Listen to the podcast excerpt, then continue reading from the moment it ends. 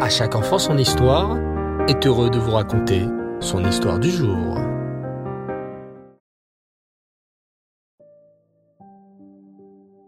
Bonsoir les enfants et Reftov, j'espère que vous allez bien. Baruch Hashem. Très heureux ce soir de vous raconter une nouvelle histoire sur le rabbi de Lubavitch. L'histoire que j'aimerais vous partager est une histoire qui nous montre combien il est important d'écouter les paroles d'un tzaddik. Un tzaddik ne fait jamais d'erreur, et s'il nous dit quelque chose, on doit respecter ses instructions à la lettre. Écoutez bien cette histoire. Il arriva une fois qu'un certain juif, qui vivait à New York, écrivit au rabbi pour lui parler d'un gros souci. Cher rabbi, écrivit ce papa, je suis très inquiet pour ma petite fille. Elle a bientôt dix ans, mais elle parle comme un enfant de quatre ans. Elle arrive à peine à prononcer quelques phrases. Je l'ai emmenée voir tous les médecins du monde, mais ils ne comprennent pas quel est son problème. Je suis vraiment très inquiet, Rabbi. S'il vous plaît, aidez-moi. Quelque temps plus tard, l'un des secrétaires du Rabbi, Rav Groner, appelle ce papa pour lui transmettre la réponse du Rabbi.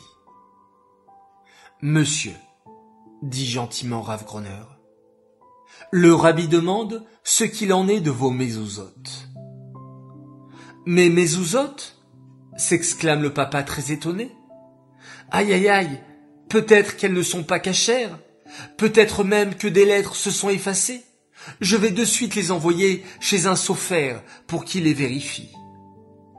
Immédiatement, le papa rentre dans sa maison, retire toutes les mésouzotes et les apporte chez un sophère compétent. Le sophère le rappelle quelques jours plus tard. Monsieur, vos mésouzotes sont parfaitement cachères. Je n'y ai trouvé aucun problème. Oh, comme c'est étrange, pense le papa. Le rabbi m'a pourtant parlé des mésouzotes. Le papa inquiet rappelle le secrétaire du rabbi. Rav Groner, j'ai vérifié toutes les mésouzotes de ma maison et le sophère m'a assuré qu'elles sont toutes cachères.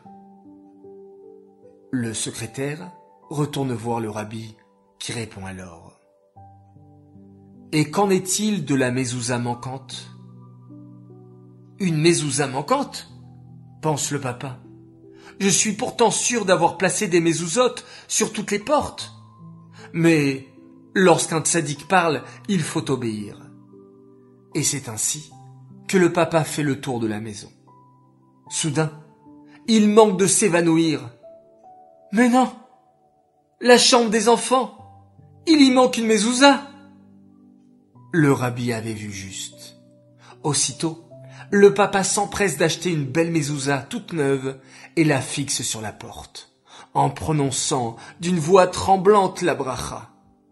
Asher kideshanu bemitzota vetivanu ligbora mezouza.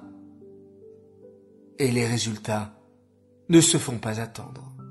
Quelque temps plus tard, sa fille se met à parler comme toutes les petites filles de son âge. Voilà la force d'une mezouza qui protège toute la maison. Et voilà la force d'un. Cette histoire est dédiée l'Eloi Meir Ben Gabriel, Alava Shalom.